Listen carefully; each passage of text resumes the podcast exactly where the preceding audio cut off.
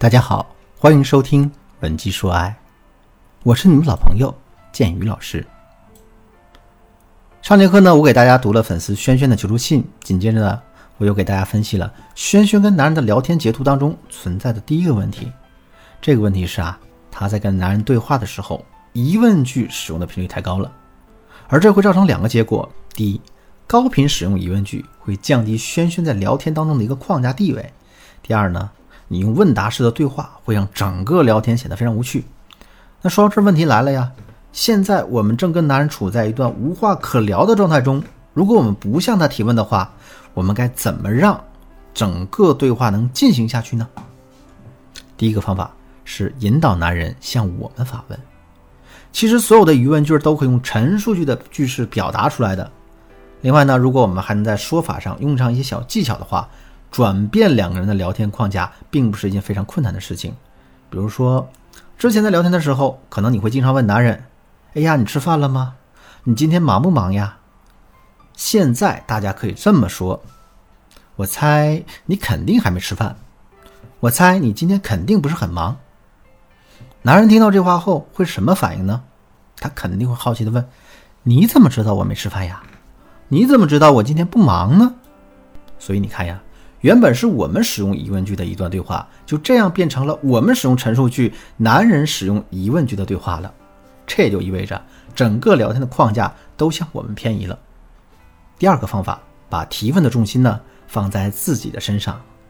我们在向别人问问问题的时候，往往会习惯于把重心放在对方的身上，比如你最近忙不忙呀？这两天的天气怎么样呀？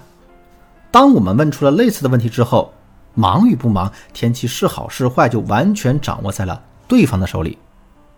如果再按照这种情况进行下去的话，我们肯定会变得越来越被动的。那我们怎么把重心放在自己身上呢？其实，同样的一句话，我们可以这么说：你知道这两天我都经历了什么了吗？真的是快把我忙死了。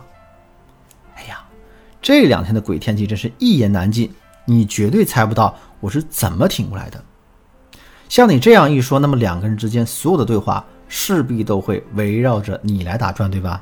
然后呢，你就能拥有更多的主导权了。当然了，无论是引导男人向我们发问呢，还是改变聊天重心，上面我都是简单的给大家举了两个例子。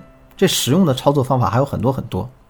如果你想在这方面有更多的提升呢，可以添加我的微信文姬的全拼零六六，也就是 W E N J I 零六六，获得我们导师的专业指导。下面我来接着说一说这个轩轩的聊天截图中存在着的第二个问题。这个问题是啊，轩轩在跟男人的聊天的时候，每次抛出的话题点都非常的单一。我们要知道的是，两个人之间的对话之所以能进行下去，这是因为我们每一句话里都有对方可以延展下去的话题点，同时呢，对方说的话里也有我们可以延展下去的话题点。这也就是为什么，当我们收到别人回复的“哦”或者“嗯嗯”的时候，会第一时间感到语塞，或者是直接觉得这话题好像结束了，因为“嗯哦”这里面没有话题点可以让我们接下去。比这种情况稍微好一点呢，就是单一话题点的对话。上节课我们讲到，轩轩和男人的第二段和第三段对话就是非常典型的例子。我再把这两段话给大家读一下啊。第一段对话，男人问。你那边的疫情怎么样呀？这句话的话题点是什么？是不是疫情状况？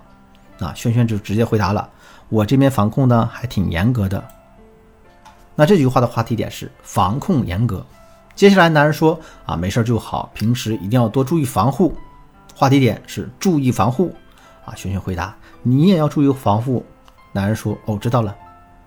第二段对话当中，轩轩说，我今天遇到一件倒霉事儿。这话题点是什么？倒霉事儿对吧？男人问：“怎么了？”啊，今天忘钉钉打卡了。这个话题是忘记打卡啊。男人又说：“没事儿，忘记打卡很正常，不用放在心上。”话题点是不要放在心上。通过这两段对话以及话题点的标注，大家就明白了。如果我们在聊天的时候每次抛出的话题点都很单一，那么两个人之间的对话就会越聊越窄，一直到聊不下去的地步。怎么增加在聊天时的话题点呢？那下面啊，我把轩轩和男人的对话稍微修改一下，你们听一听。第一句，轩轩说：“哎呀，今天我遇到了一件倒霉事儿。”这句话怎么改？哎呀，真是太烦人了！我今天吧遇到一件倒霉事儿，气得我连早饭都没吃。你看这么改完之后，话题点就多了。心烦，倒霉事儿，没吃早饭，这就看男人关心哪个话题了。第二句，男人说问啊你怎么了？这句话可以改成啊，我也有过心烦的感觉。哎，那是去年的中旬吧，我工作接连失利，整个人都快要崩溃了。那时候我也吃不下饭，睡不着觉。不过现在我明白了一个道理啊。即使你再心烦，也不要折磨自己，因为这根本就解决不了问题。哎，对了，你到底遇到什么事情了？现在解决了吗？这句话的话题就更多了啊。第三句，轩轩说：“哎呀，我今天忘记用钉钉打卡了，怎么改？”跟你一比，我这点烦恼可能真的不算什么了。哎，事情是这样的，今天早上吧，我明明已经起床了，可是忘记用钉钉打卡了，结果白白被扣了五十块钱，我真是后悔的不得了。然后男人怎么回答的啊？没事儿，忘记打卡很正常，不用太放在心上。这句话可以怎么改的？没事儿，忘记打卡很正常，我也经常忘呀，而且我们迟到一次扣一百呢，基本上吧，我每个月都会被扣那么几百。不过没办法呀，打工族吗？势必会被资本家剥削嘛。